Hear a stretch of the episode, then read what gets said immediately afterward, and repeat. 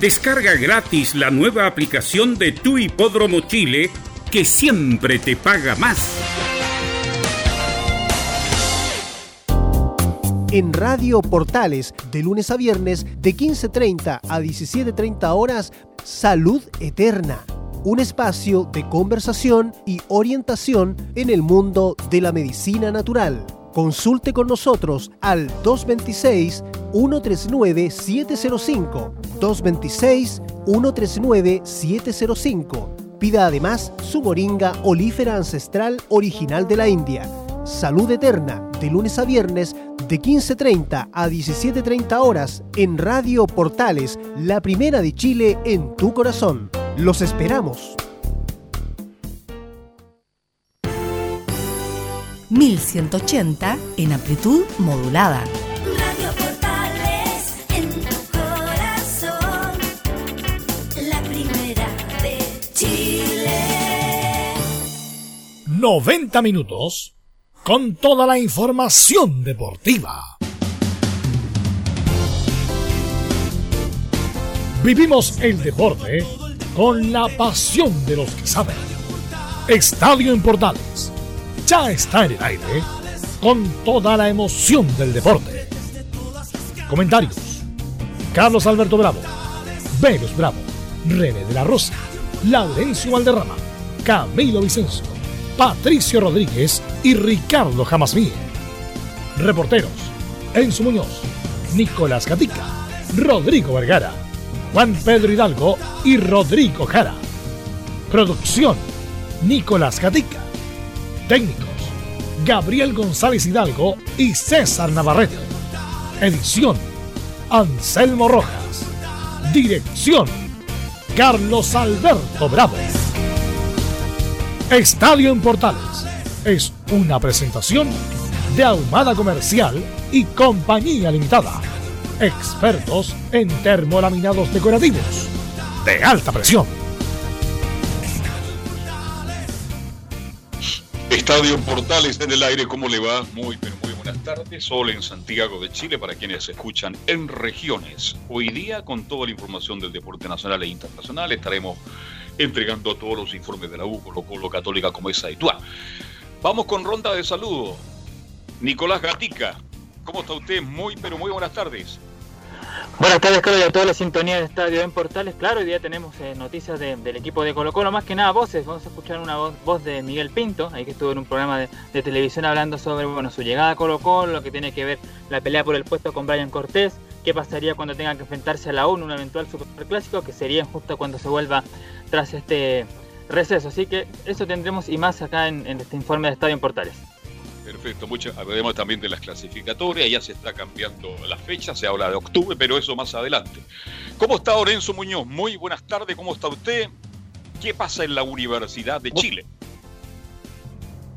Muy buenas tardes, Carlos Alberto. Aquí, obviamente, con, con un poco de frío a pesar del sol.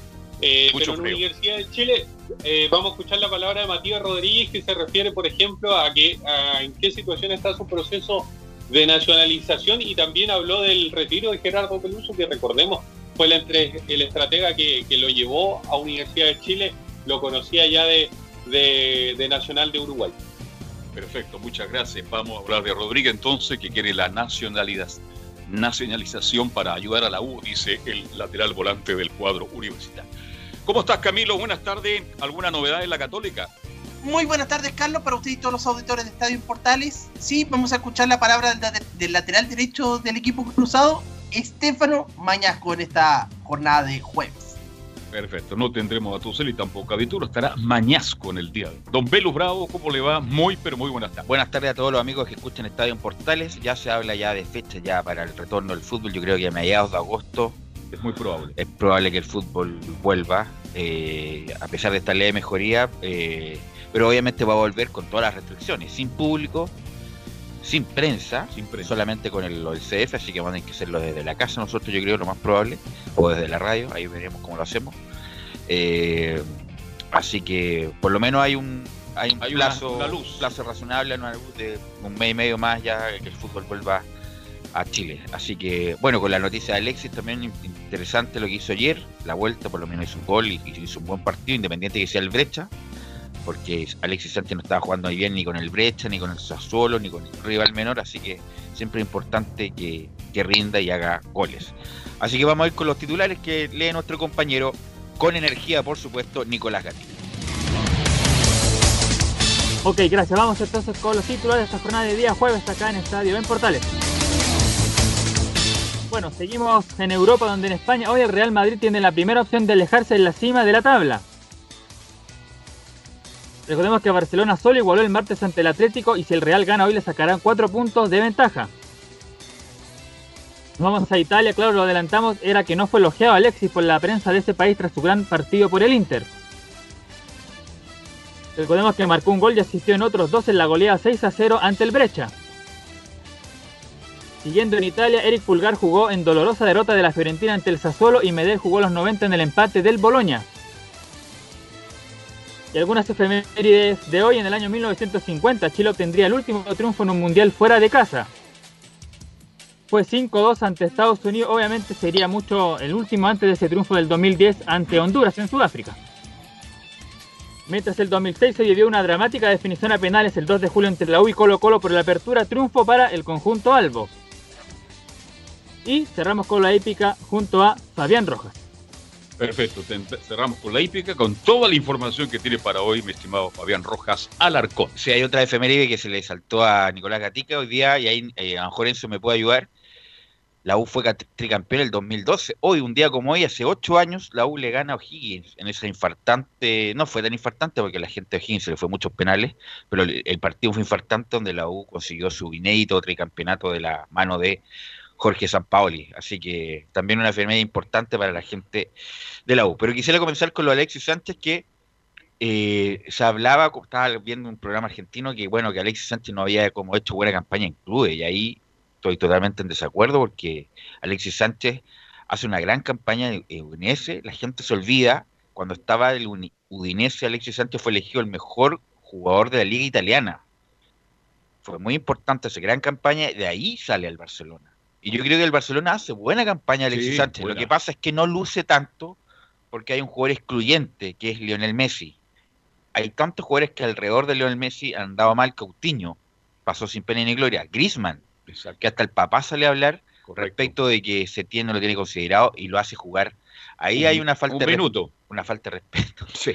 Yo siempre digo que los jugadores tienen, tienen que aprovechar el minuto que juegan, los dos minutos que juegan, los cinco minutos que juegan, pero Griezmann entró el minuto 91, quedaban tres y prácticamente no la tocó. Eso es como, oye, es, mandarle un mensaje a Griezmann. Bueno, siguiendo con Alexis, Dembélé lo mismo, y hay muchos jugadores que no brillaron. Yo creo que Alexis hizo una buena campaña en el Barcelona, hizo goles importantes, como recordar el gol del Real Madrid, ganó títulos, pero no fue obviamente, no era la, la estrella del equipo, la estrella era otro. Después se va al Arsenal, donde yo creo que hace sus mejores años de carrera. Además, pasa de, de un delantero por fuera a ser goleador, Alexis. Con Wenger hace grandes campañas y por algo de ahí eh, se va al Manchester United siendo el jugador más mejor pagado, mejor pagado de la Premier. No sé, ya ni me acuerdo cuánto gana mensual, diario, no sé cuánto. lo yo- mismo, es una cantidad de plata. plata impresionante. Lamentablemente en el United corta y no le va bien en el Manchester por varias razones, que ya lo hemos comentado también. Y ahora en el Inter empezó bien, se lesionó, no pudo tener continuidad y ahora recién está amaneciendo nuevamente para Alexis Sánchez. Pero la, su periplo por clubes ha sido muy bueno, con picos muy altos como el de Udinese, como el del el Arsenal y en algún momento el Barcelona. Y ojalá que pueda terminar su aventura europea con un buen rendimiento en el Inter. Lo mató lo del Manchester United, estoy de acuerdo contigo. Este. Y para los bajacañas que hay en Chile, que hay mucho, ¿ah? Escuché algunos comentarios, no, pero que le ganó al Brescia. Tú lo dijiste muy bien, cuando un jugador anda mal, Anda mal con todo. claro, anda mal con todo. Y cuando juega bien, tiene que, tiene que jugar con los grandes, con los medianos y con los pequeños. Y el partido de Alexis Sánchez fue muy bueno. No, por ahí es que perdió la velocidad. Obvio, si ya tiene 31 años, la velocidad de Sánchez no es la Pero misma cuando lo vi bien, sí, 25. lo vi rápido. Claro. Lo vi rápido, vivaz, eh, picante, como dicen los, los, los- los españoles, en el sentido de que un jugador anda bien, anda, Exacto. anda prendido. Pero tiene una cosa que le estamos conociendo. se está transformando en un gran habilitador, en un tipo muy inteligente para jugar, se engancha hacia atrás, habilita a sus compañeros. Entonces Alexis Sánchez sigue siendo un jugador muy, muy importante y ojalá que siga ganando minutos en el Inter, que se transforme en el gran jugador porque lo queremos para las clasificatorias. ¿Qué te parece a ti, Camilo, lo de Alexis Sánchez ayer? Bien, pudo participar en los... te- eh, de hecho, concuerdo con usted en que hace tiempo ya que no se le veía un buen, un buen compromiso, por lo menos a nivel de...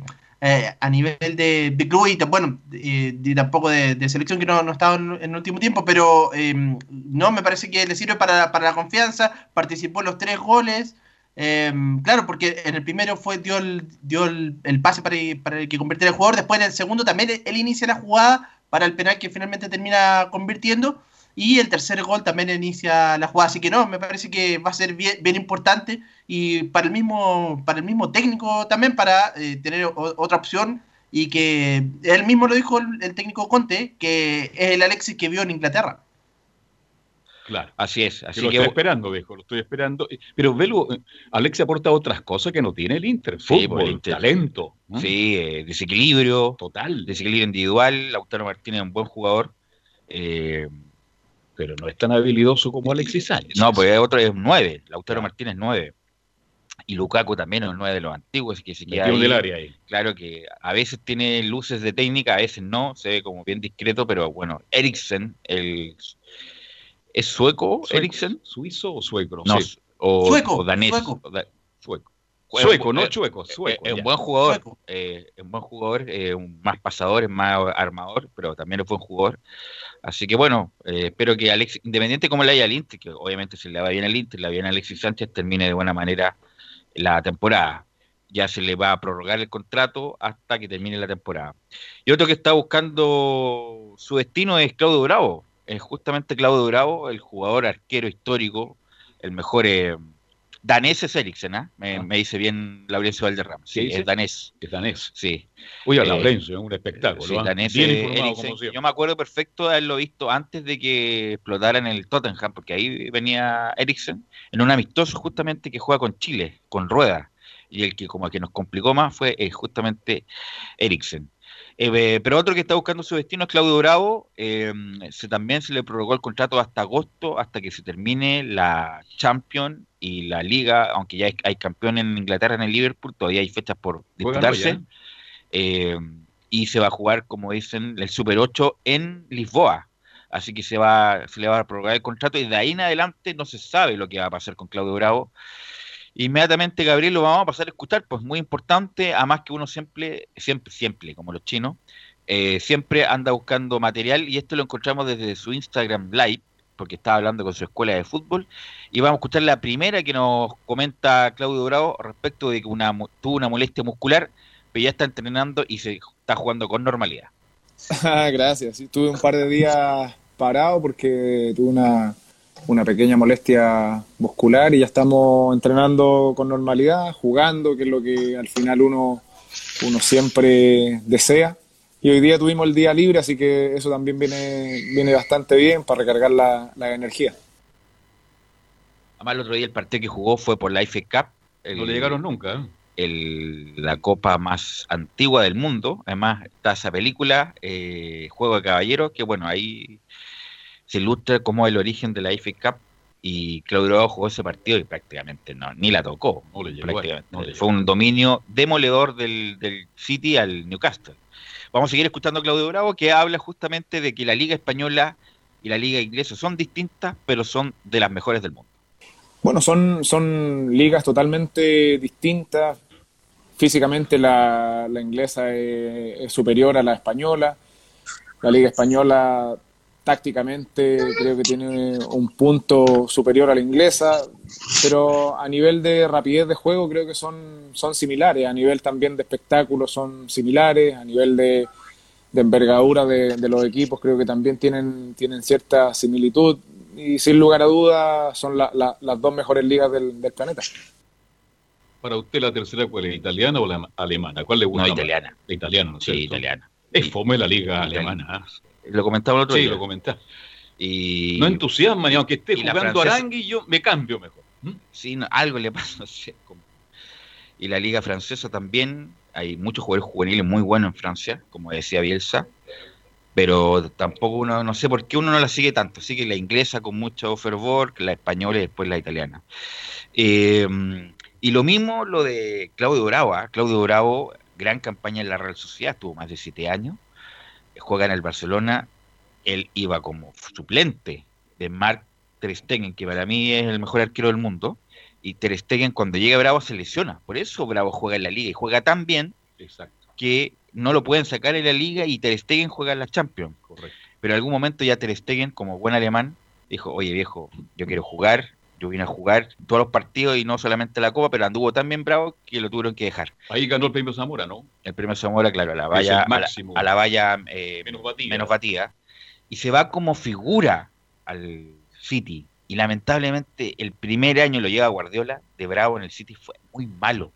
O sea, como diría Nicolás Perich, se mandó todas las cagadas posibles Bravos que nos había mandado en su carrera, se las manda en, en ese primer año en el City, y por esa hipoteca después su titularidad. titularidad traen a Erson, el brasileño, y de ahí es banca. Banca, juega esto, la FA Cup y todas las, otras- las otras copas eh, de Inglaterra máximo. menores. eh, después se lesiona, tuvo una grave lesión, el te- tendón de Aquiles, sí, Camilo. Sí, ¿te acuerdas que además la primera temporada hay que recordar que fue bien criticado porque venía con venía a, eh, a reemplazar a Joe Hurt, que era el titular de la selección inglesa Así es. también. Entonces ahí Así es. recibió bastantes críticas por precisamente por las comparaciones. Hart, claro, él era, venía con Pellegrini, fue campeón con Pellegrini ese arquero, y yo, insisto, Hart es Sí. un discreto arquero, a pesar de que tiene buena pinta, rubio, se parece a Van Drago, pero no, era, era bien discreto. esperando, Pero- está esperando club. ¿ah? Pero Claudio Bravo, insisto, es- ese primer año fue clave. Lamentablemente anduvo mal Claudio Bravo. Ahí en algún momento se le preguntará por qué anduviste tan mal Claudio Bravo, que tenía en la cabeza, qué sé yo. Después se lesiona y ahora un suplente muy bueno, calificado en Chile, pero lejos, el mejor arquero de Chile, lo demostró, lo demostró Arias más bien, que no estaba al, al- al nivel de, de Claudio Bravo. Si Arias hubiera tenido una buena Copa América, no estaríamos hablando de Bravo y todo lo demás, pero anduvo tan mal Gabriel Arias.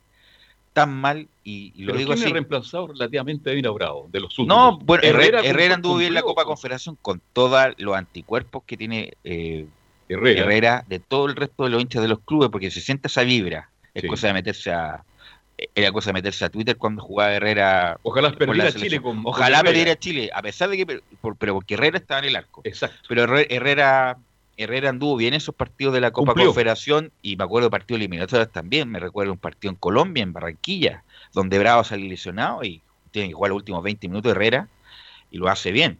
Pero Arias anduvo mal en la Copa América y fue no injustamente, fue justamente criticado Arias porque no dio lamentablemente el ancho. Y vamos a seguir escuchando a Claudio Bravo que habla obviamente de las Copa América y de todo lo que ha ganado Chile y vamos a escuchar la número 3 de Claudio Bravo que era el momento de ganar algo.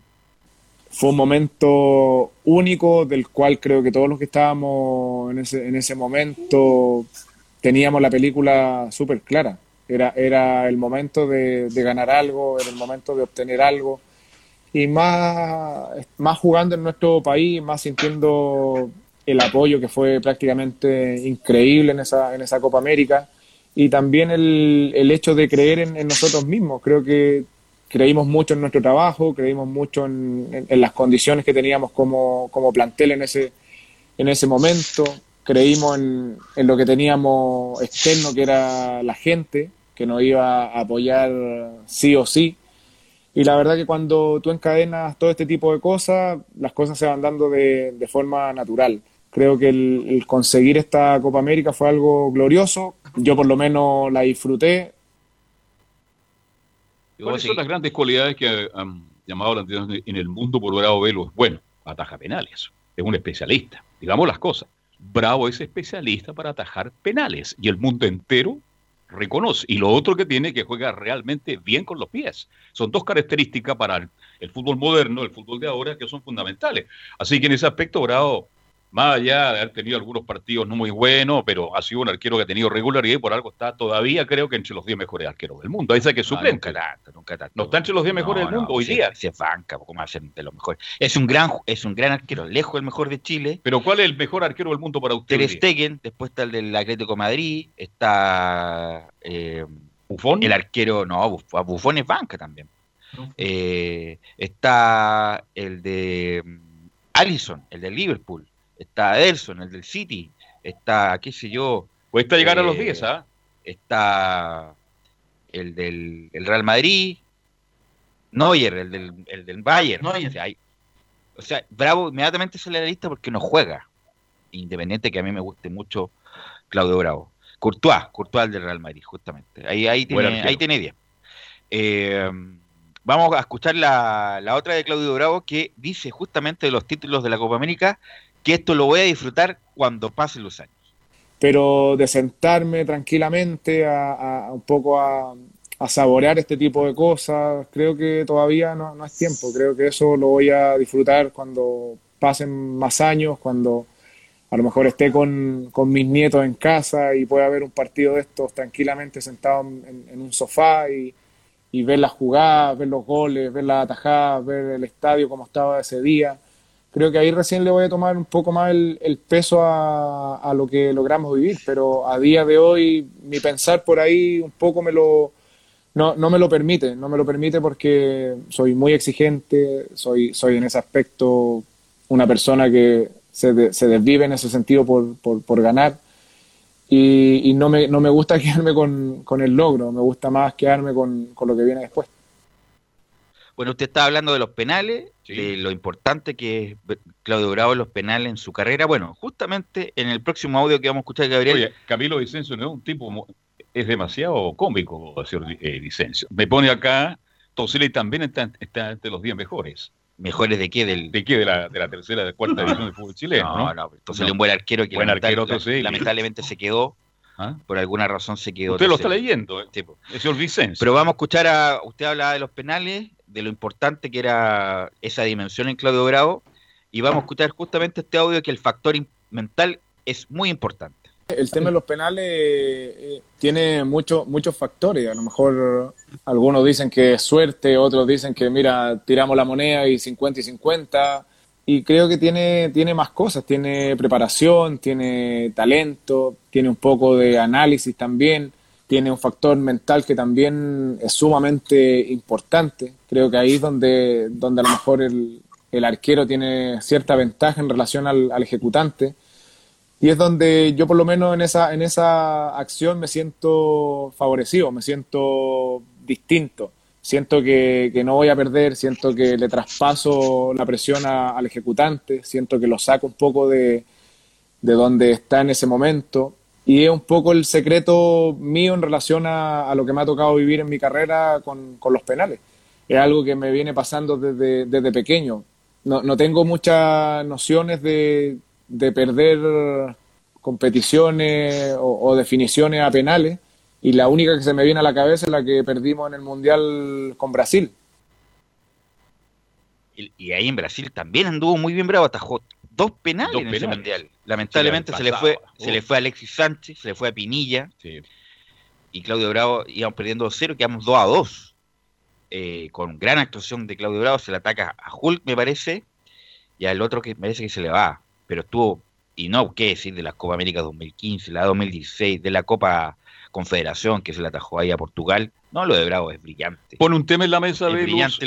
por eso digo, Claudio Bravo está ahí al mismo nivel de, de Roberto Rojas en cuanto al, yo creo que el, el altar de los Están mejores. peleando ahí. Bien, Sí. pero yo quiero, él pone un tema en la mesa muy importante, ¿ah? cuando dice, porque siempre yo he escuchado, no, los penales son suerte, no, los penales se trabajan, los especialistas, los ejecutores trabajan. Yo estando la U muchos años, yo veía que había jugadores que se quedaban a tirar penales y arqueros que se quedaban para Se trabajar. trabajan, ta- está- sí, está bien, se patean, se trabajan, pero no es homologable ese trabajo al momento de la definición. claro, porque No hay otros factores. Por ejemplo, Gato Silva no trabajaba los penales, pero estaba convencido ese día. Convirtió uno. Y que Gato Silva nos dio una gran alegría.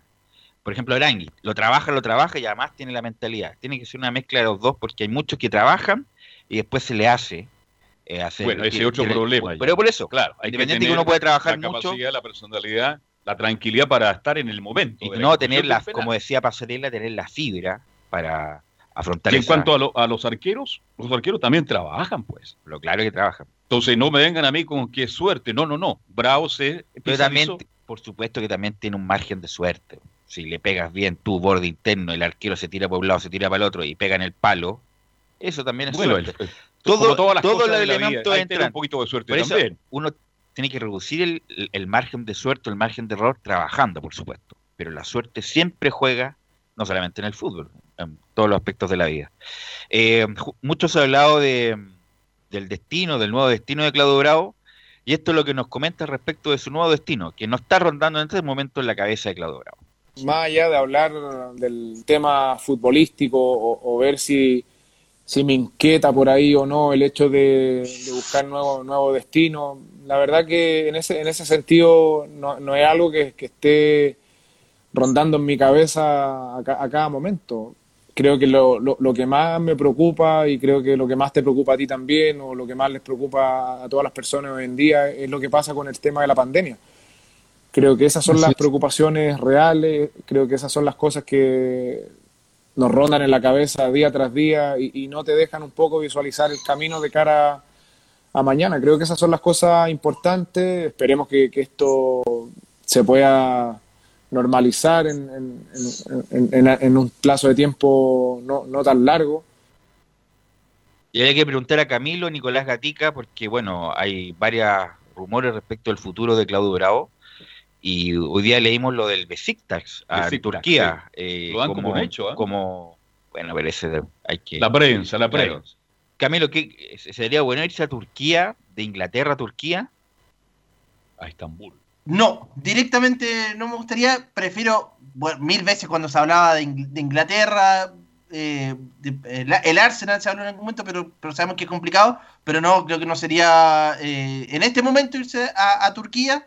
No, no creo, pensando en que mm, eh, yo creo que tiene para nivel, de todas maneras, para seguir eh, mostrándolo en Europa. España me gustaría. España, Sí, sí, un equipo medio, ¿por qué no el Betis o algún equipo así, que también son equipos tradicionales, a lo mejor no de los que pelean, pero, pero estar en España, Lo ideal sería el Arsenal. eh, pero estar en España sería muy bueno. Eh, además vivió mucho tiempo ahí, pues, entre la Real Sociedad y el Barcelona. Y vamos a escuchar la última de Claudio Bravo. Nos manda un mensaje Claudio Bravo respecto de que hay que cuidarse y hace un llamado a la gente también para que sea prudente. La última de Claudio Bravo. Al final también un poco hacer el llamado a que se cuiden, a que se protejan. Creo que es lo que más tenemos que, que hacer hoy en día y, volvemos a lo mismo. Creo que son las cosas que más nos preocupan hoy, el, el no saber qué es lo que va a ocurrir el día de mañana con esto. No, no, no tenemos certeza de, de cómo esto va a evolucionar. Si bien hay países ya que están, entre comillas, normalizándose, como aquí en Inglaterra, que la cosa está un poco que sí, que no, y, y que hay posibles rebrotes y que a lo mejor posiblemente también vamos a tener que retomar la cuarentena en algunos lugares. Mira, eso, eso te llama mucho la atención, te llena de dudas también en el sentido de cómo va, va a evolucionar la vida el día de mañana. Y para eso tenemos que protegernos, cuidarnos, llamar a la, a la población a, que se proteja, que proteja su, su entorno y es la, es la única manera de, que podamos volver pronto a la normalidad. Agradecemos el material que nos, Excelente. ¿eh? nos acercó Laurencio Valderrama, como siempre, muy buen trabajo. Oye, de- que Laurencio es un fenómeno. Es un Sí, crack. sí, está, entre mm, Laurencio Valderrama y, No. Ya. y quién puede ser. Dejémosla hasta ahí. No, no, no, pero no, no estoy hablando de No la está radio. chacoteando ya. No, Usted es un hombre entre muy Laure-. Laurencio Valderrama y quién puede ser el- la estrella de la pandemia. Eh, es difícil buscar una estrella en la pandemia. Es Eh, difícil. Porque están los alcaldes llenos de, de alcaldes. Me sorprende Carter hoy. No, ya. ¿No le gusta? ¿No le gustó la corbata hoy día de la mañana? Una corbata roja. Le gusta el show a carta independiente que lo ha hecho bien, un, Ya. un tipo. Pero ¿qué, qué alcalde le llamaba la atención a usted en esta pandemia? tipo Que lo haya sorprendido. Un tipo prudente. No, Lavín, oiga, la, la, la- la vi parece animador de matinal ya. ¿ah? No, no, Lavín, ya mucho ya que. Bueno, Pero no hay un alcalde Bueno. que le llame la atención. El de Independencia, por ejemplo. no, tampoco. Tampoco. No. Es que aparece mucho la tele. Eso Sí, como que ahoga. Les gusta. Les- como, Jadwe nos dice acá Gabriel. les- eh, no, también. Les, les gusta el fierro. Así que bueno. Les eh, gusta todo el fierro y la cámara. ¿eh? Bueno, pero ha sido muy bueno el trabajo de Laurencio. eh, así que bueno, vamos. Entonces, Laurencio lo colocamos como el hombre de la pandemia. Ya. Eh, bueno, vamos a ir a la pausa y vamos a volver con la UA, con lo muy interesante de los que nos contaba eh, Enzo respecto a la nacio- nacionalización de Matías Rodríguez, porque le puede asegurar un año más a Matías Rodríguez en la U, eh, y lo, la réplica justamente de entre la pelea entre Rivarola y Johnny Herrera, todo eso la vuelta a la pausa. Radio Portales le indica la hora. 14 horas, un minuto. Comercial IAC y Compañía Limitada. La mejor calidad mundial en laminados decorativos. Comercial IAC y Compañía Limitada es Vertec en Chile. San Ignacio 1010, Santa Rosa 1779, Avenida Mata 446 y Portugal 501. Comercial IAC y Compañía Limitada es Vertec en Chile. ¿Quieres tener lo mejor y sin pagar de más? Las mejores series de televisión, los mejores eventos deportivos, equipo transportable, películas y series 24/7. Transforma tu TV a Smart TV. Llama al 973-718989. Twitter arroba panchops. Una mirada distinta, con reflexión, profundidad. La encuentras en www.opine.cl ya lo sabes, www.opine.cl. Somos tu portal de opinión.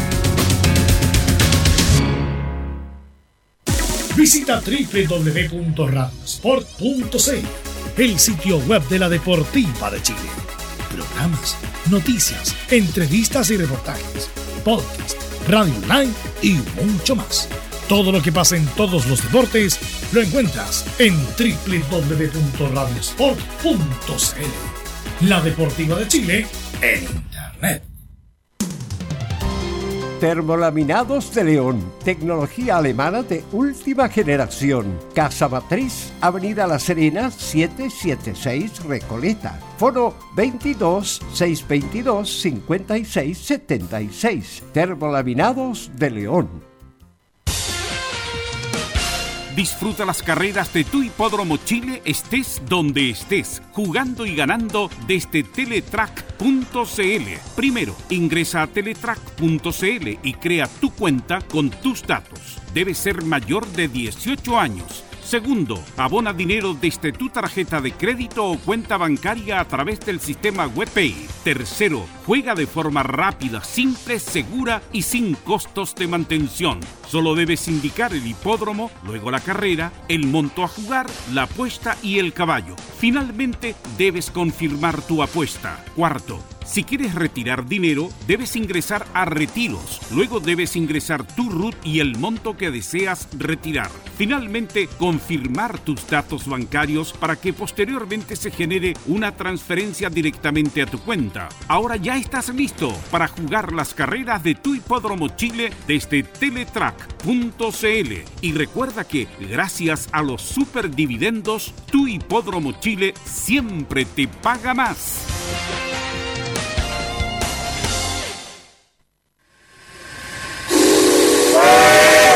No se pierda todos los días a medianoche, lunes a domingo en Radio Portales, el tren del recuerdo. Conduce Salvador Fernández. Solo canciones inolvidables de su época. Contáctese con Salvador Fernández al foro 22 319 7959. Le esperamos esta medianoche con el tren del recuerdo en Estación Portal.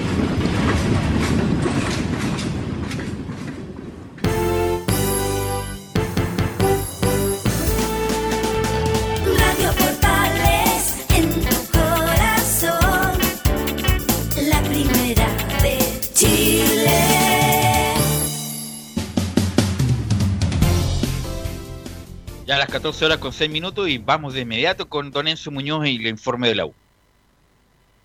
Buenas tardes, Velus. Tal y como lo adelantábamos, vamos a escuchar las palabras de Matías Rodríguez, jugador que tiene 34 años, que hiciera sus divisiones menores en Boca Juniors y que habla precisamente de esta posibilidad de nacionalizarse derechamente para ayudar a la U.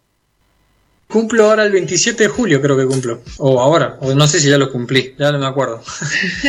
Eh, pero imagínate que hasta, hasta para sacarme el root estaba un poco complicado el tema de, en cuanto a los tiempos. A mí me tardó la, la definitiva, me tardó 11 meses y sin pandemia, sin nada. Así que me imagino que ahora deben estar un poco más complicado, saturado el, el sistema pero obviamente de mi parte ya cumplo con los requisitos y, y obviamente vamos a, a pedir la, la nacionalidad para, para ayudar también al club y, y sacar un cupo extranjero que, que obviamente ayuda mucho al club. Bueno, y- cinco y- años, pero Pelo, ¿no? dice- Continua. Sí, pero dice bien Matías Rodríguez respecto a los trámites en extranjería, tardan Horrible. demasiado, demasiado, demasiado. Yo tengo muchos amigos y clientes extranjeros. Es impresionante la cantidad de tiempo que se demoran un año en que le dan la definitiva cuando cumple el requisito o la provisoria primero, la provisoria temporal y después la definitiva. Se demoran mucho tiempo en contestar, a pesar de ahora que está todo digitalizado, pero es mucho el tiempo y a veces los extranjeros quedan sin root. Entonces, sin root aquí en Chile no puede hacer nada, ni cobrar, Pero es malo ni eso, nada. es bueno que haya que que no cualquiera. No, pero son. O, En sí, Unidos, no, en no, pero hay Unidos, en muchos Europa, plazos, pues, ¿ah? muchos plazos. Tú presentas todos los, todos los papeles y se mueran en contestar, ni siquiera es sí o no, independiente de la... Por eso hay tantos inmigrantes sin papel en este país. Pero, pero es mucho el tiempo. Ha- ha- se ha mejorado en el último tiempo los asuntos de extranjería, eh, insisto, por la digital, digi- por lo digital que, que está, pero se tarda mucho en contestar. No estoy hablando que, que, que, que acojan todas las solicitudes, pero en contestar se demora mucho, 11 meses. Incluso cuando contestan después el famoso el timbrado del pasaporte cuando hay eh, también un, tra- es un es un chiste. trámite tremendo. Si lo Así que no, ojalá que me, se mejore esto la tramitación extranjería, sobre todo por la cantidad de extranjeros que hay en Chile para justamente regularizar. Por eso también hubo un periodo de gracia para regularizar todos los irregulares en Chile el año pasado y se fueran a, a, la, a las gobernaciones en regiones y a extranjería acá en Santiago para regularizar su situación, algo que le está pasando a Matías Rodríguez Enzo. Sí, tiene, tiene para, para largo este tema de, de la nacionalización, más allá de que cumpla los cinco años como tal lo señalabas tú. Pero Pero, también le pero este año, por- bueno, pero este año lo puede hacer y el próximo año ya como o jugar como chileno. Claro. Así que tiene tiempo. Sí. Sí. Eh, otra más que vamos a escuchar de Matías Rodríguez, que muchos se, con, este tema de la nacionalización, muchos ya lo, lo candidatean entre comillas para la roja. Escuchemos lo que dice el jugador porque tiene que ver también con la albiceleste. Lamentablemente no, no podría hacerlo, por un tema de que yo ya estuve en la, en la selección argentina, si bien no jugué, pero ya fui parte del- de la delegación y por ende no, no, podría, no podría jugar. Pero bueno, yo creo que tienen varios muy buenos laterales en Chile. Eh, obviamente el Guaso eh, ha demostrado que por muchos años que, que ha sido el mejor lateral del país. Eh, y bueno, vienen varios chicos también de atrás, que a mí me gusta mucho Opaso, me gusta, también me gusta el, el de Palestino. Sí, Guillermo, que lo vayan acompañando y puedan el día de mañana ser parte de, de la selección nacional. Sí, Aparte era bastante difícil por los 34 años que tiene. Sí, en otro momento, Matías Que Rodríguez. le gusta el de Palestino. Pero le falta más. ¿Qué le falta? A ver, si no, no- pero no- más, personalidad, pues, viejo. Sí, eh, Soto Yo lo no- veo toda la semana. Pero Soto no tiene 19 años, tiene ya 24, me parece. Pero a, ver, si- eso- a ver- a ver si me ayuda, pero. Y la- a los 19 era titular de la selección chilena. Bueno, pero un caso excepcional. no, pero, pero está Yo creo jugando, que Soto el mejor está jugando Palestino, tiene que dar, Es más que Opaso. tiene que dar pruebas Soto. Y, insisto, con todo el sí, 26 años tiene Soto. Anda, ya. 26 años ya, viejo. Mira, eh, Opaso recién apareció a los 29 en la selección. Entonces, Soto es un muy buen jugador, pero le falta dar paso. Todavía no lo vemos en un equipo grande. A ver si el tipo eh, soporta la presión de un Siempre equipo ha grande. cerca la U, cerca de Colo Colo, Pero- pero, no llega. Pero no por llega eso, y de, de pasar, con todo respeto, de jugar en la cisterna con Curicó, Oiga, nueva cancha. ¿eh? de pasar de jugar en la cisterna con Curicó a jugar eliminatorias con Argentina en el Nacional, hay, un, un, kilómetro, un millón de kilómetros de diferencia. Mora, justamente. Que no, Entonces, eh, es un buen jugador, un pro- prospecto técnicamente muy bueno, es rápido, pero bueno, falta es, las- esas pruebas de suficiencia que todavía no da eh, ¿Y por qué no se le descubrió antes o no mostró co- condiciones? No, pero tiene que ir con él también. Pues él era de la Católica, Camilo, ¿no? Era de la Católica, sí, sí, formado ahí, pero no, en la Católica no lo recuerdo como titular eh, en ningún momento. No sé si yo. Me parece pensaba que, que, no era más joven. Soto. Yo pensaba Claro, que era sí. más joven Soto. Lo mismo que Opaso, que de Wander a Colo Colo pasó ya a los 26, 27 años. Muy tarde. Oscar. Opaso. Y Matías Rodríguez en otro momento, por supuesto, que hubiera sido Era, pero hoy día ya no. un hombre, edad. un además que tam- No regla- reglamentariamente no puede Enzo. Sí, precisamente, y él mismo lo, lo señalaba que él no podía por, por esa convocatoria que tuvo hace un par de años, que, igual se le acusó al albiceleste de, de, de tratar de, de como quedárselo, entre comillas, para que no disputara eh, precisamente algún partido con nuestra selección. Y la última que vamos a escuchar de, del lateral y de derecho de, de la Universidad de Chile tiene que ver con el retiro de Gerardo Peluso. Recordemos que ayer se los comentaba también que el técnico uruguayo se, se retiró después de, mucho tiempo, ya tiene 66 años, y, y, fue uno de los que por ahí descubrió a Matías Rodríguez, en, el sentido corto de la palabra, eh, y también lo trajo Universidad de Chile, así que escuchemos lo, lo, que tiene que decir sobre el retiro de Gerardo Peluso. Gerardo, para mí le tengo un cariño muy grande, incluso hablé hace poquito y, él me, me, confirmó que ya no iba a ser entrenador antes que, que, saliera en todos lados. La verdad que le tengo un cariño especial, como te dije, él me brindó la, gran posibilidad de, de probarme en el Nacional de Uruguay a los 22 años, casi 20, no, 21, 22 años, donde es muy difícil que en un equipo grande te dejen probar. Y bueno, él aceptó Ahí está las declaraciones de, de Matías Rodríguez, que también lo llevó después a la U. ¿Está en una edad para retirarse ya? ¿Qué bueno, Pellegrini? Hay muchos técnicos que son mayores. Bueno, que algunos que le gusta. Cada la... cual elige, ¿no? Pero, pero es razonable, a lo mejor ya no tienen energía para dirigirse, a dedicar a la adolescencia. Tavares, po, en Uruguay, a, a, pesar de que no, tiene setenta y tanto Tavares, pero Tavares tiene un problema físico que, que se ve más, más, más longevo de lo que es eh, Tavares. Eh, imagínate, tiene que dirigir con con muleta, exacto. Eh, Pellegrini ya tiene setenta y tantos años. Eh, Menos de 70 tiene Pellegrini. Cerca de los 70. 70 ¿ah? tiene, parece Pellegrini. Sí. Entonces, eh, se ve muy bien Pellegrini todavía. Ben, bueno, Wenger se tuvo que ir. Eh, bueno, oye, el Clavito Godoy acá en Chile sigue pidiendo, sigue pidiendo otra oportunidad en el Clavito Godoy. ¿Qué le parece?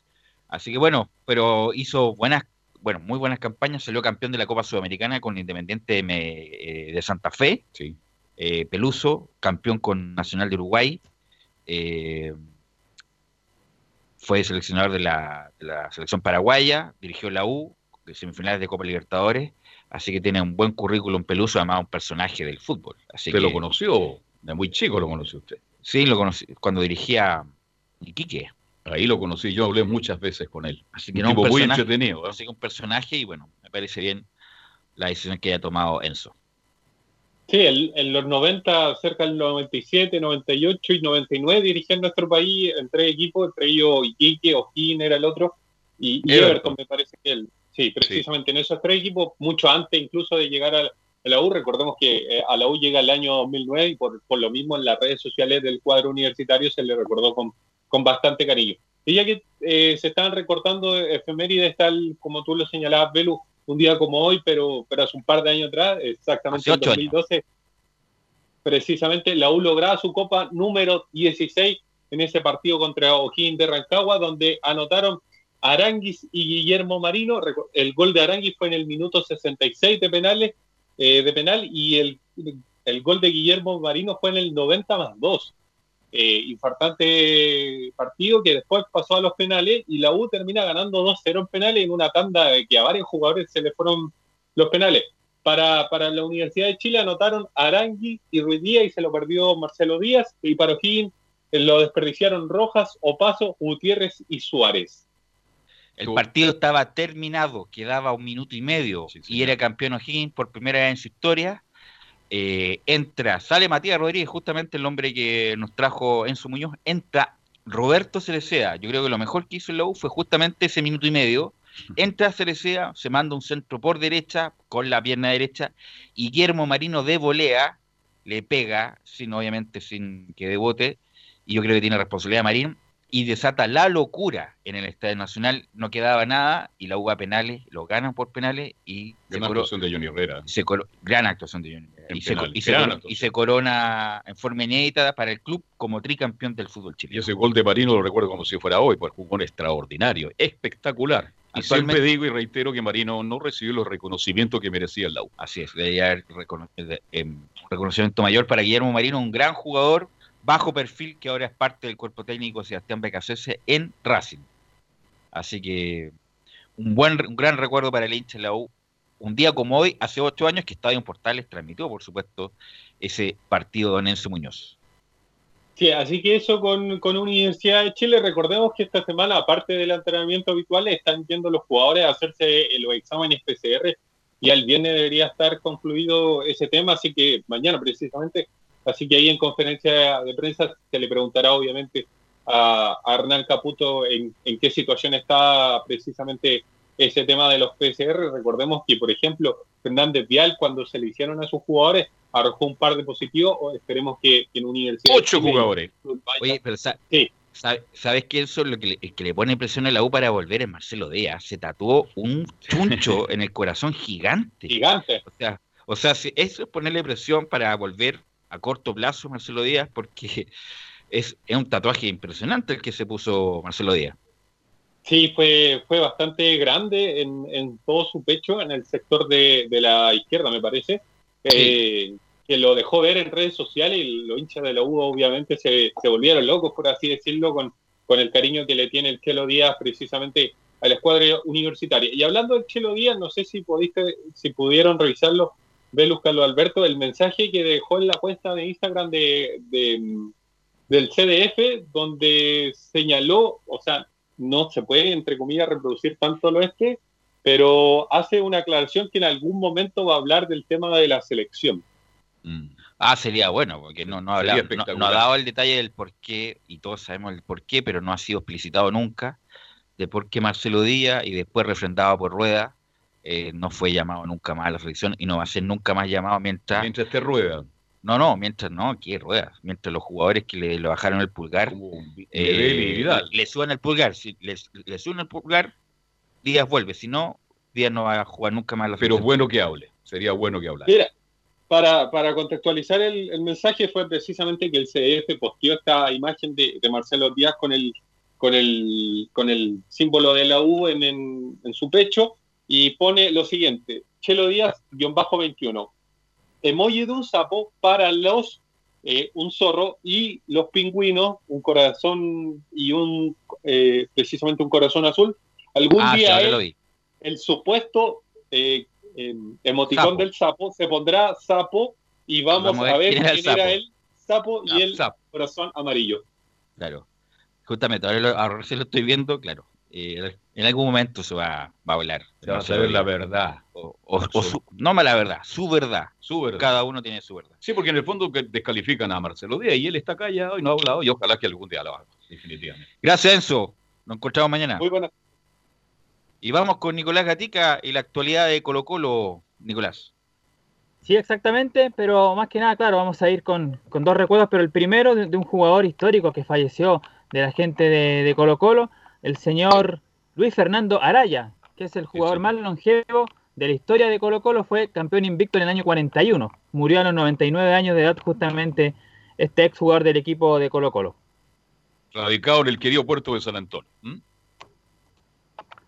Exactamente, así que esta es un poco la, la efeméride de la gente de, de Colo Colo lamentando este, de este fallecimiento, pero claro, ya tenía 99 años, estaba eh, con mucha edad. Y claro, hablamos más que nada de, recuerdos, como dijimos, estuvo eh, comentando lo del 2012 del tricampeonato, pero claro, nos vamos hasta el año 2006, cuando Colo Colo juega frente a la Universidad de Chile en ese título de la apertura que gana 2 a 1 en la ida, después de la vuelta gana 1 a 0 el cuadro universitario con gol de Luis Pedro Figueroa. Y claro, en los penales Colo Colo gana 4-2, donde hacen goles Matías Suazo Fierro, ya se va el gol recordado, y lo marra Luis Mena, mientras que la Universidad de Chile Salas y Luis Pedro Figueroa convirtieron y erraron Droguet y David Candelo, se recordaba justamente penal que pierde Mayer. el jugador colombiano. Mayer Candelo, claro. Mayer Candelo, cómo olvidarlo también, una fecha histórica, sobre todo para Colo Colo, que salía Que habría tirado un penal así en un partido con 10 Lo que años. vale, y Alexis Sánchez, ¿cómo lo hizo? Bien. Abreu, ¿cómo lo hizo? Bueno, Lamentablemente, Bravo estaba tirado. Lo que pasa es que el picotón. ¿Salió no muy al centro? No, pues no fue tan al centro. Si hubiera salido al centro, Es gol, dice es usted. gol. Lo que pasa es que fue más al lugar justamente donde se tiró Bravo y Bravo tuvo una reacción extraordinaria. Pero Candelo, si le hubiera picado al centro, es- es- hubiera sido gol de la U. Y, y bueno, fue una final infartante, eh, donde Colo Colo tenía un equipazo, la U se estaba armando. eh, con Néctor Pinto, me parece que fue el técnico, ¿no? Con Gustavo Huerta. Gustavo Huerta. Gustavo sí. Huerta, Gustavo, Gustavo Huerta, hacía el equipo y en el, y en el túnel. Ya 100 Ma- años en Cobresal, Gustavo Huerta. Gu- Gustavo Huerta hacía el equipo y Marcelo Sala en el túnel cambiaba todas las instrucciones de ese equipo. Eh, y es más, Marcelo Sala tuvo el, el 2-1. Como, eh, un, un centro de Luis Pedro de Figueroa, minuto 93 de partido, y estuvo a, a qué? A centímetros de, de ganar la copa, pero Colo Colo la terminó ganando con el cabezón a Cebal, como le dicen, eh, definiendo muy bien de Oiga, penal, Candelo el quiere norte. penal se va el otro día a Chile o no? Pues porque le costó, ¿ah? ¿Quién? Candelo, que era un buen jugador, ¿ah?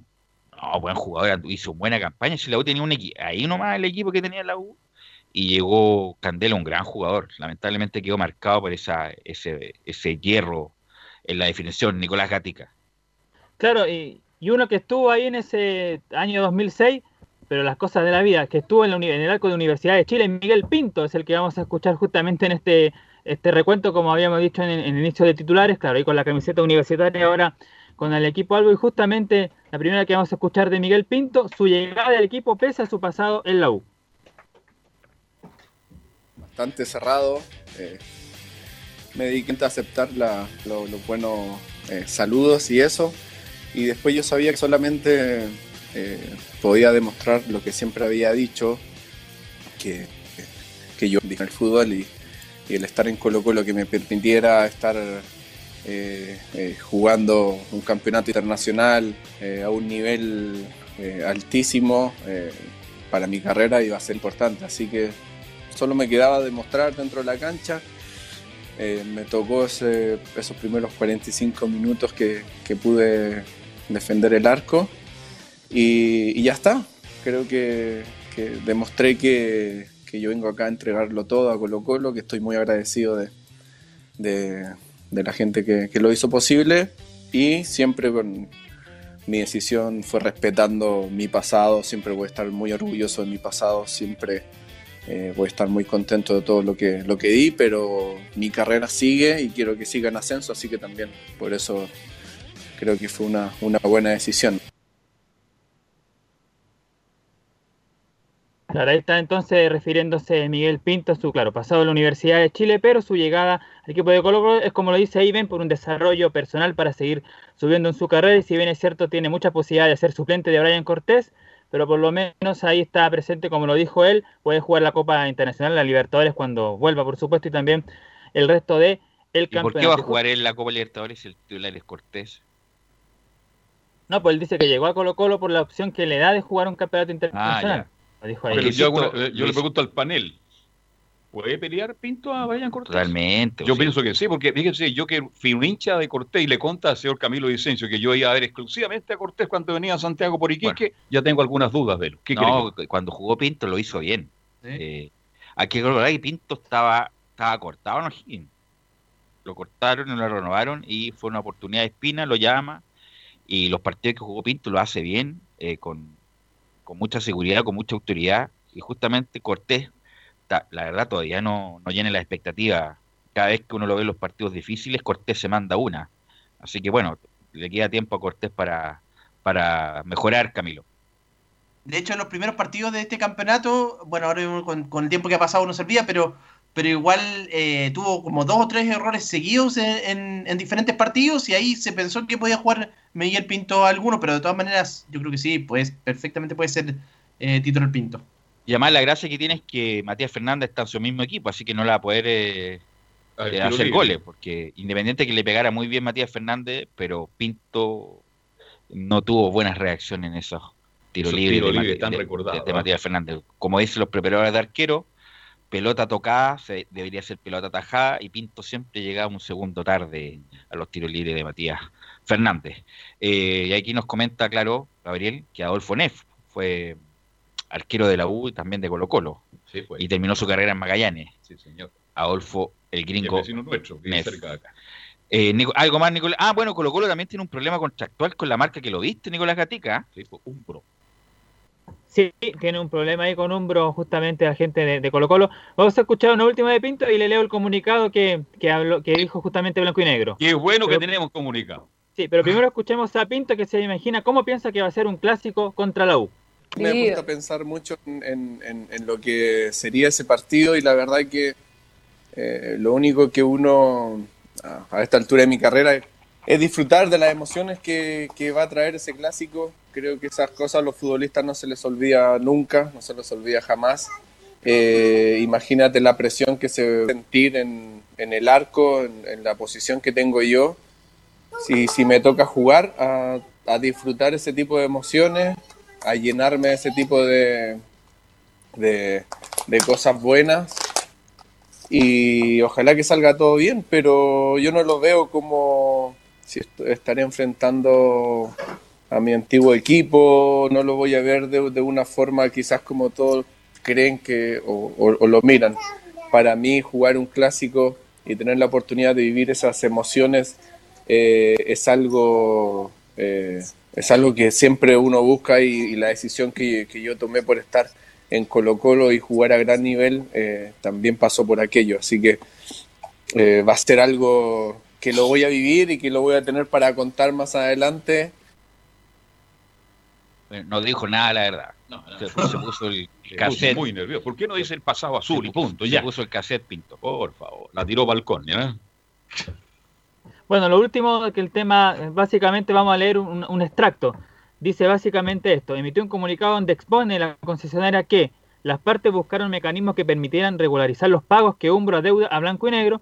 Pese a lo avanzado de estas conversaciones, Umbro intempestivamente abandonó la negociación. Junto con eso avisaron que la sociedad anónima se vio obligada a notificarlos por los reiterados incumplimientos de contrato y reiteran que se resuelven, reservan la posibilidad de tomar acciones legales. Ok. Es, bueno, es raro que una multinacional como Umbro, a pesar de la, De la de para la, del de la actividad cero, no pague. Eh, Hay contrato. obviamente que hay contratos, pero hay algunas cosas que, somos una multinacional, pues, una empresa chica. Así que no, sé qué problema hayan tenido internamente para no pagar a Colo Colo. Gracias, Nicolás. Vamos con Camilo Vicenzo. Sí, porque en la Católica hubo declaraciones del lateral derecho eh, Estefano Mañasco, eh, que a pesar de las críticas que ha recibido, lleva tiempo en el club, ha ganado cuatro títulos, los dos del 2016, 2018, 2019 también, después tiene una Copa Chile, el 2011 también tuvo en ese equipo, y bueno, dos eh, Supercopas, así que también está dentro ahí, a, a lo mejor mucha gente podría pensar que, que no, que no ha estado dentro de la historia también de los últimos años de la Católica, pero eh, finalmente eh, los ha logrado estos, estos títulos. Y precisamente en el primer audio, eh, Mañasco habla sobre los títulos que ha logrado con la Católica. Sí, es verdad. Eh, con este tiempo uno igual se da el tiempo de reflexionar, de, de quizás poner un freno en, en- en todo lo que lleva el, el fútbol, que igual es muy dinámico, como dices tú, fin de semana fin de semana, eh, desafío por desafío, y, y uno quizás no se da el tiempo pa- para da- darse cuenta quizás los logros que ha obtenido, los sacrificios que uno ha hecho para obtener esos logros, y siento que igual dentro de todo esta instancia se dio un poco eso, y, y obviamente es muy reconfortante saber que que vamos por un buen camino, que he he ido por un buen camino de, de logros que se han ido de la mano con, con los trabajos, con, mucha perseverancia y que se, va- y se han visto con los, con los títulos. Ya esa es la primera reflexión del eh, jugador de la, de la Universidad Católica. Y en el otro audio nosotros comentábamos también, lo mencionabas tú, Velos, al principio del programa, que probablemente a mitad de agosto ya podría, ya debería volver eh, el fútbol, no está 100% definido, pero va a tener varias eh, restricciones, entre ellas jugar sin público. Y por eso se le consulta a Estefano Mañasco, por esa situación. Sí, bueno, hasta el momento no, no lo he experimentado y claro, un supuesto, pero, pero claro, con, con las normas que quizás en un inicio serían, sería sin público eh, por las normas sanitarias, eh, sí, yo creo que va a ser un cambio más en San Carlos, porque claro, realmente nosotros del local, más que por la cancha, es por la, la barra o, el, o el- el estadio el que nos no impulsa a ser local y ser fuerte local, o sea, la, la gente que mismo te apoya, que que te levanta el equipo en situaciones difíciles, eh, obviamente juegan un rol importante a la hora de ser local. Eh, o sea, siento que eso puede cambiar un poco en, en esto. Eh, después, el jugar sin público puede ser eh, que requiera mucha más concentración. Y ahí, Oiga, sobre lo mismo, hartos títulos. ma- El problema es que Mañasco juega poco, ¿ah? no es titular titular, eh, Camilo, pero lleva No. mucho tiempo en Católica y ha ganado muchas cosas, como usted bien dice. Lleva, sí, ya, ah, lleva, pero claro, ahora ya último no, no era titular, eh, está Fuensalida, de hecho, como, como titular, en el- como lateral derecho, o ha ido alternando ahí también con, con Raimundo Rebolledo, eh, Mañasco. Y, y lo otro que iba a decir, claro, respecto a lo de sin público, él decía que a lo mejor podía dar la impresión de repente de no estar jugando por nada, también eso va a ser otro, otro, tema- otro tema para, para acostumbrarse a ir para los jugadores. Ok, ¿algo más, Camilo? Ampliamos Eso mañana. con la Católica por esta jornada. Porque mañana ampliamos más de la Católica, que me imagino que el Tati debe estar trabajando para, para la próxima ventana de... Las clasificatorias parece que van para, van para octubre ahora. ¿ah? Bueno, no se sabe No se nada, sabe nada. eh, pero lo que sí es que la Comebol quiere terminar sí o sí la Copa Libertadores y la Sudamericana en esta temporada, así que sí, se puede llegar hasta enero a jugar. Así que bueno, obviamente es todo dinámico, pero el- el- ayer el, el ministro de Salud por primera vez habla del, del deporte y del fútbol en particular, así que le- por eso digo que yo creo que pronto los jugadores, independientemente de que estemos en el pic del contagio, yo creo que pronto ya los jugadores van a poder volver a entrenar, yo creo una semana más, semana y media más con, con, con, con suerte.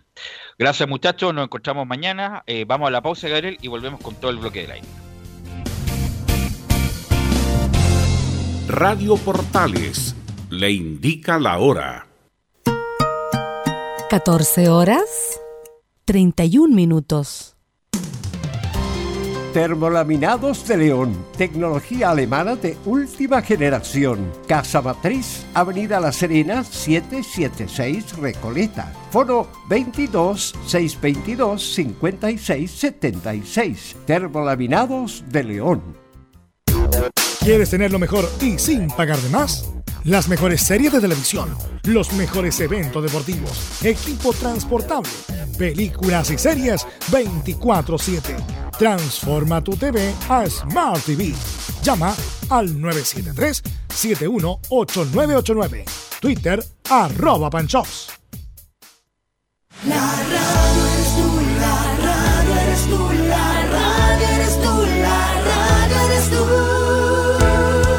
10 millones de personas escuchan radio cada día, igual que usted.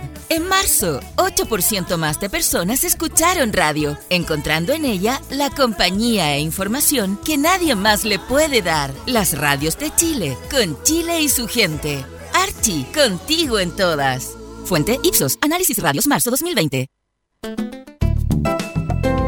Comercial IAC Compañía Limitada. La mejor calidad mundial en laminados decorativos. Comercial IAC Compañía Limitada es Vertec en Chile. San Ignacio 1010, Santa Rosa 1779, Avenida Mata 446 y Portugal 501. Comercial IAC Compañía Limitada es Vertec en Chile. Gracias a los superdividendos, tu hipódromo Chile siempre te paga más. Juega en Teletrack.cl. Descarga gratis la nueva aplicación de tu hipódromo Chile que siempre te paga más.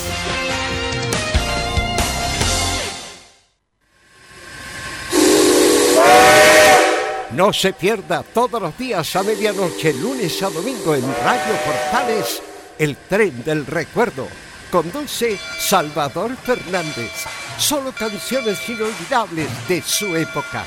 Contáctese con Salvador Fernández al foro 22 319 7959. Le esperamos esta medianoche con el tren del recuerdo en Estación Portal.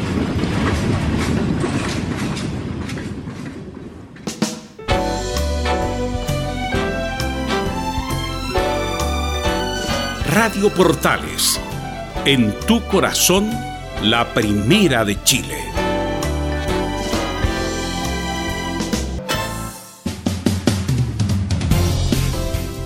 Bien, ya continuamos avanzando en Estadio Portal y nos metemos ya con todo el mundo de la hípica, con muchas noticias, muchas informaciones y todo lo que se nos viene para este fin de semana.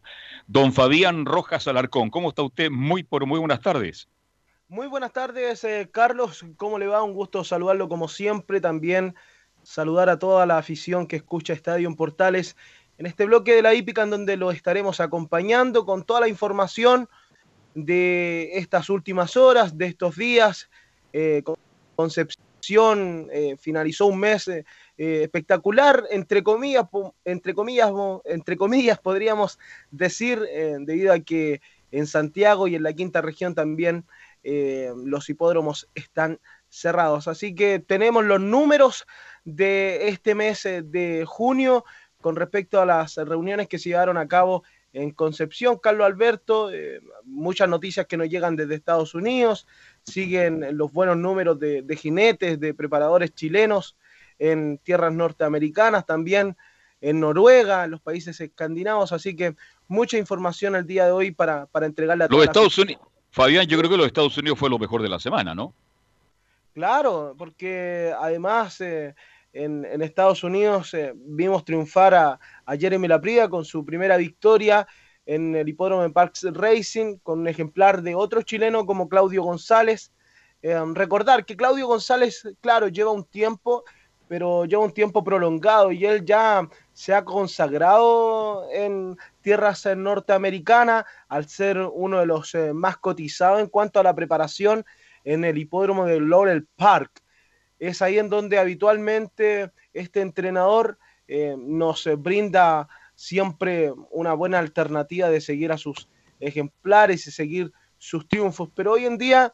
Eh, Oiga, pero lo, perdóneme, lo de Jenny la Prida ha sido lo mejor porque se habla de como que es el gran jinete que va, puede incluso dejar tantas huellas o no, como lo hizo Santos. Así que, y lo vi en muchos medios de comunicación, no solamente en el mundo de la hípica, los, los medios especializados de hípica, sino que en general los medios le dieron una difusión tremenda a lo que logró justamente este chileno esta semana en Estados Unidos.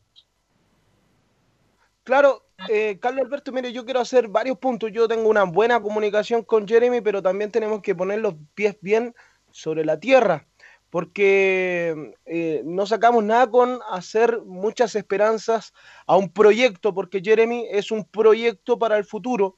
Tiene muchas condiciones, es cierto, pero también hay que ser mesurados con toda la información que entregamos porque él está corriendo, claro, en un hipódromo. es que yo no estoy, eh, Fabi, Fabi, Fabi, para un poquito. Yo no estoy hablando de los medios especializados, son los medios, y tal vez ahí está la respuesta de lo que quieres dar, que como no son especializados, le dieron una difusión que a lo mejor va mucho más allá de lo que tú quieres comentar. Claro, es que claro, en, el corto tiempo Jeremy tiene 24, 25 años y en estos años él ha logrado lo, el, más grande clásico de Latinoamérica como es el latinoamericano con Yaprimo. Y ahí en ese momento Jeremy Lapría quedó en el ojo de todo Sudamérica y de todos los medios de comunicación que cubrieron dicho evento que además fue acá en Chile con el ejemplar Yaprimo. Pero volviendo a, lo que le mencionaba Carlos, claro, eh, en ese sentido hay que ser cuidadoso con, con cada opinión que se entrega. Tiene muchísimas condiciones Jeremy Lapría, es cierto. Esperemos que, que, quizás esté a la altura de eh, José Santos, pero por ahí también lo que ha hecho Héctor Isaac Berríos es loable, porque él está en un hipódromo y en un estado que es mucho más competitivo como el hipódromo de Goldstream Park, un hipódromo que incluso hace un par de años eh, fue quien estuvo organizando una de las máximas pruebas a nivel mundial como son las Breeders' Cup y también el mismo jinete Héctor Isaac Berríos estuvo participando el año pasado en una de estas pruebas.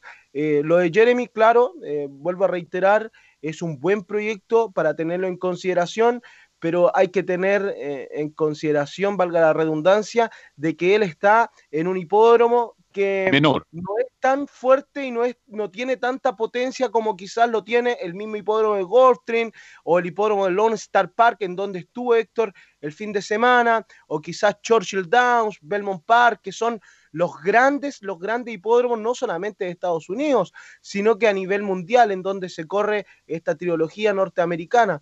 Así que paso a paso lo está haciendo muy bien Jeremy Lapría, un, chico joven, pero también le cuento, y por ejemplo, Carlos Alberto, eh, yo creo que Jeremy está dispuesto para quedarse en Estados Unidos, pero tiempo atrás le cuento esta experiencia que vivió Héctor Isaac, que hoy ya con sus 30 y algo años eh, está consolidado en Estados Unidos, pero él también tuvo un paso eh, en tierras norteamericanas tiempo atrás y por ahí el extrañar a la familia, el extrañar a los hijos, eh, le, le, no le facilitó la tarea como ahora en donde está con su familia, con sus hijos, está además de la mano de un, de un buen entrenador y además chileno como Amador, como Amador Sánchez. Así que eh, hay que ver qué es lo que pasa. Yo creo que una evaluación la podríamos ir eh, realizando eh, en un año más, cuando ya Jeremy Lapría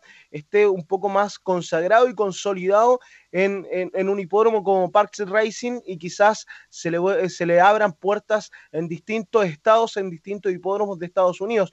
Quiero ser claro con aquello para que el público también eh, esté pendiente de lo que va a suceder en, los próximos meses con, estos jockeys chilenos que, que han dado de qué hablar pero es así.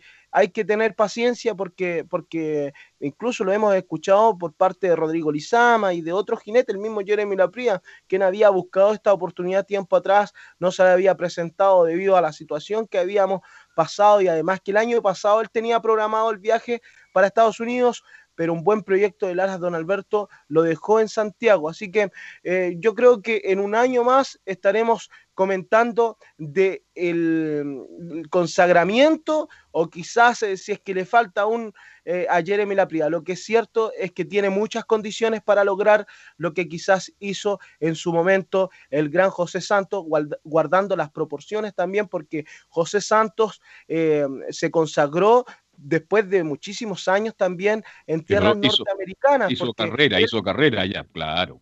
Claro, porque. una cosa es ganar en Chile y otra cosa es ganar en Estados Unidos, pero como da la sensación de que la prioridad, como usted bien dice, 24, 25 años, tipo muy joven, ojalá que aproveche esta oportunidad y otros jinetes también, pues en el fondo, ojalá que le vaya a muchos chilenos bien en una hípica tan competitiva como es la norteamericana. Claro, y a eso también añadirle, Carlos Alberto, eh, lo de Héctor, lo de Raúl Mena, pero también en la preparación. Claudio González es un preparador chileno que está consagrado ya en tierras norteamericanas, pero lo, lo tuvimos acá, al que le voy a mencionar a continuación en Estadio Portales en una comunicación telefónica. Hablo de Amador Sánchez, que también tiene 28 años y que eh, ha dado que hablar y muchísimo en Estados Unidos. Ahora eh, es el preparador y la mano derecha en cuanto a la preparación del gran futbolista chileno Arturo Vidal, que ya comienzan a aparecer sus ejemplares en el hipódromo de Gulfstream, en donde el día de ayer lograron un triunfo. Después del partido, el futbolista chileno comenzó a añadir en sus redes sociales distintas eh, informaciones de distintos medios de comunicación en donde lo etiquetaban a él con la victoria de Cosi Dreams que le entrega el primer triunfo en Estados Unidos a el em, futbolista chileno y además propietario de Finas Sangres, Arturo Vidal. Eso es en cuanto con sus colores, porque ya habíamos mencionado el día martes que el día lunes había logrado triunfo en eh, conjunto también con Héctor y con Amador Sánchez, pero defendiendo los colores del padre de Amador, porque hasta ese momento todavía no estaban eh, finalizados los eh, papeles para que puedan correr los ejemplares con los colores de Arturo Vidal. Sin embargo, el día de ayer oficialmente queda como el primer triunfo con sus colores el ejemplar Cosi Dreams, lo celebró al máximo Arturo Vidal, así nos pudo contar eh, un gran amigo que está junto a él, no se ha podido venir a Santiago debido a toda esta eh, situación. Humberto Álvarez, que además tuvo un paso por,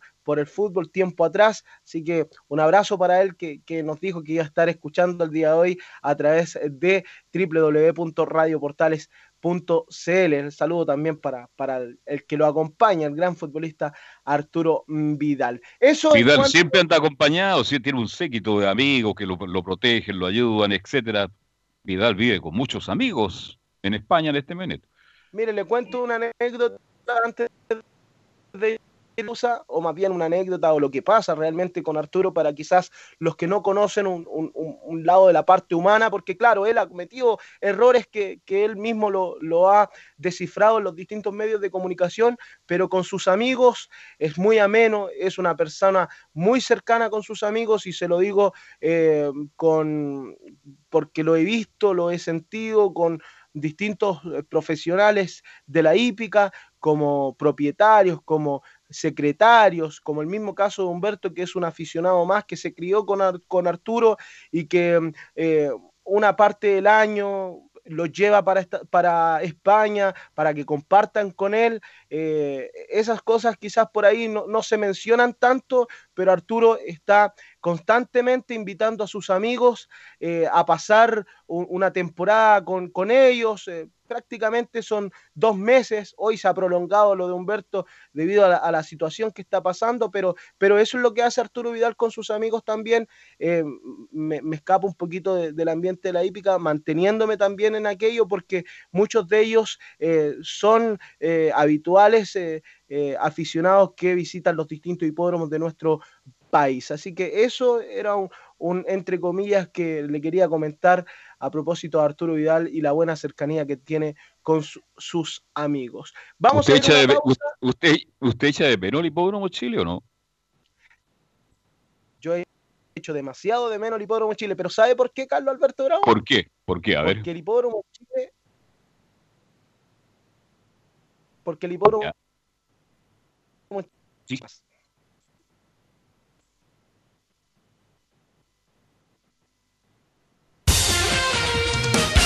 Gracias a los superdividendos, tu hipódromo Chile siempre te paga más. Juega en Teletrack.cl. Descarga gratis la nueva aplicación de tu hipódromo Chile que siempre te paga más.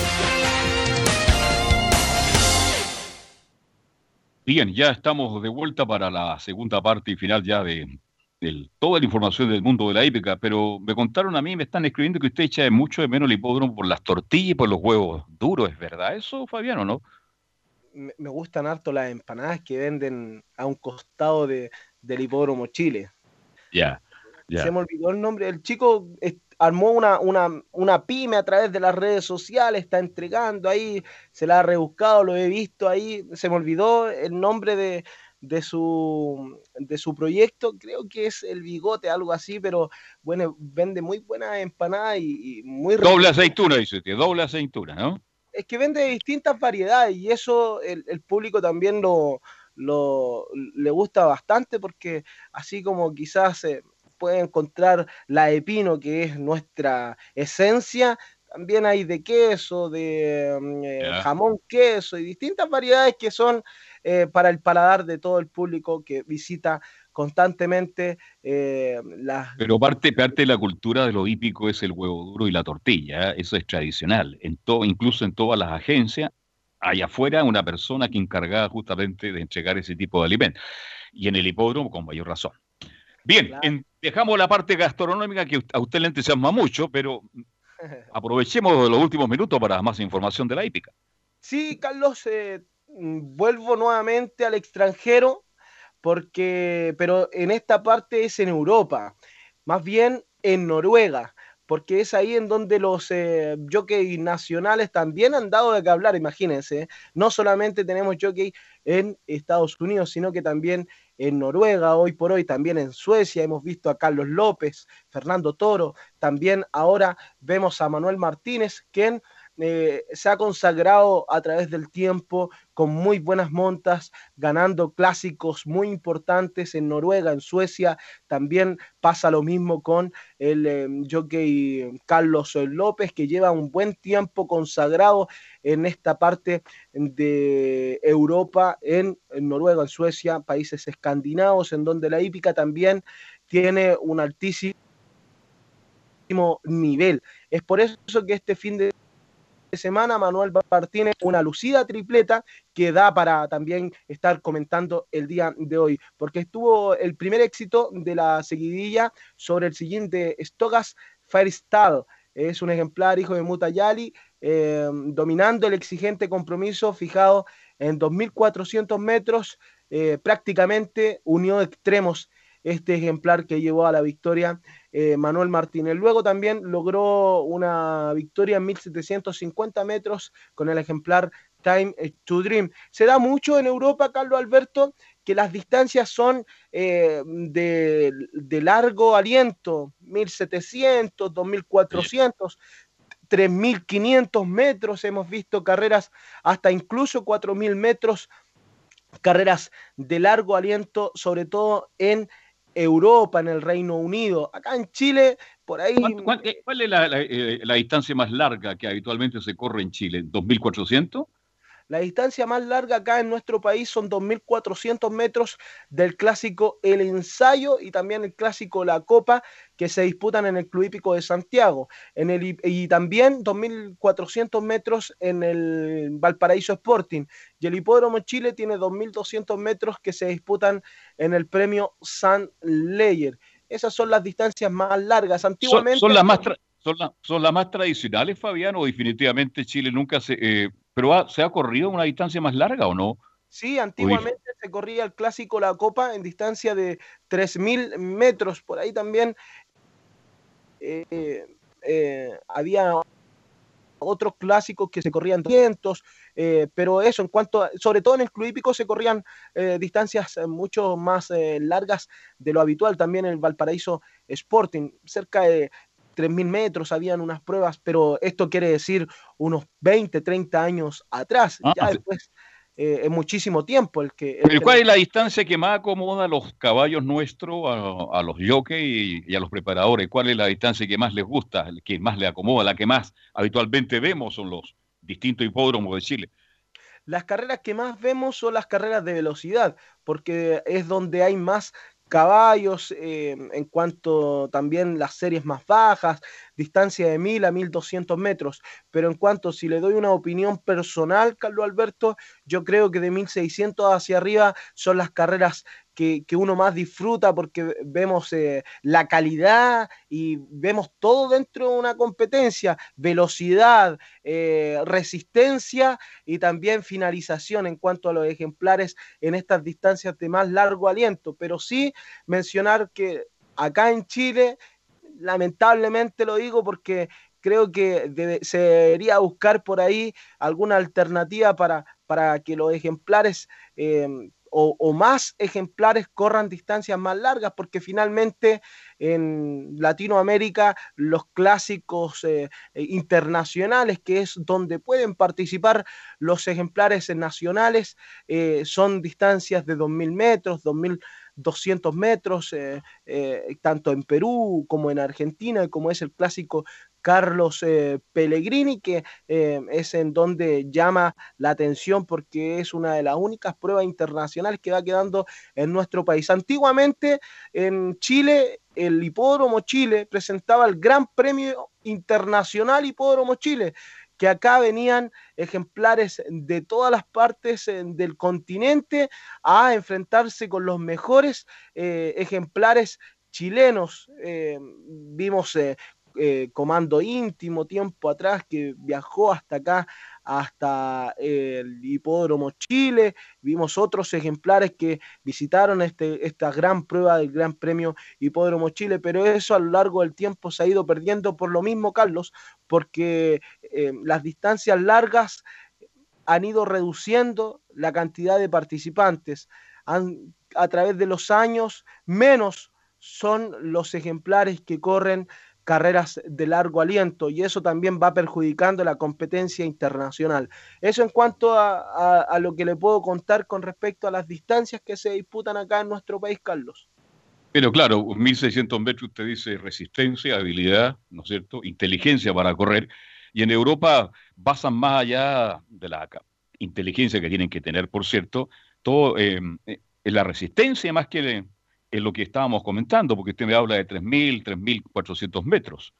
Claro, y a la hora, por ejemplo, yo lo pongo en prueba eh, eh, cuando los eh, criadores acá en nuestro país van en búsqueda de un potro consagrado para que monte a sus yeguas madres y a futuro tengan hijos que puedan correr en nuestro país y puedan ser exportados, que es lo que buscan los criadores. Los criadores buscan que sus ejemplares puedan ser, ex, ser exportados para también obtener un, una remuneración aún mayor de las que se venden acá en nuestro país. Y es por eso que se fijan en muchos caballos que hayan corrido clásicos de grupo y además en distancia larga. Pero lamentablemente acá en nuestro país son pocos los ejemplares que, que corren eh, en distancias largas.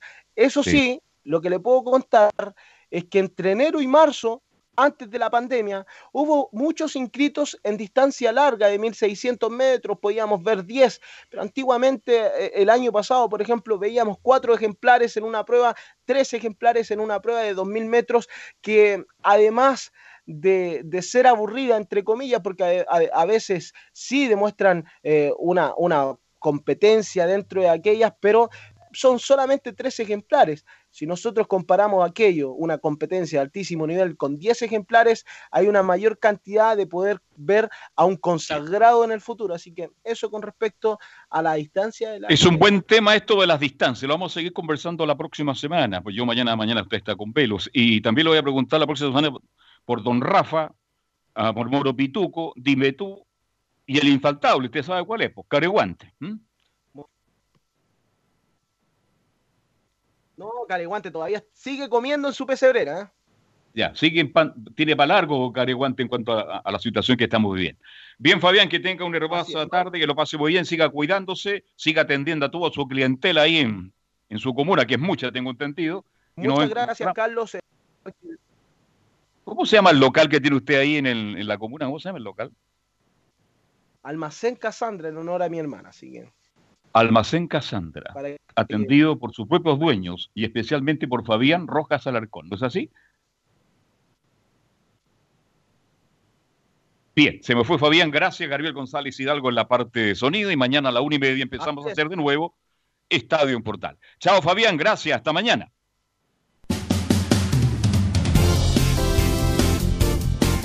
Fueron 90 minutos con toda la información deportiva. Vivimos el deporte con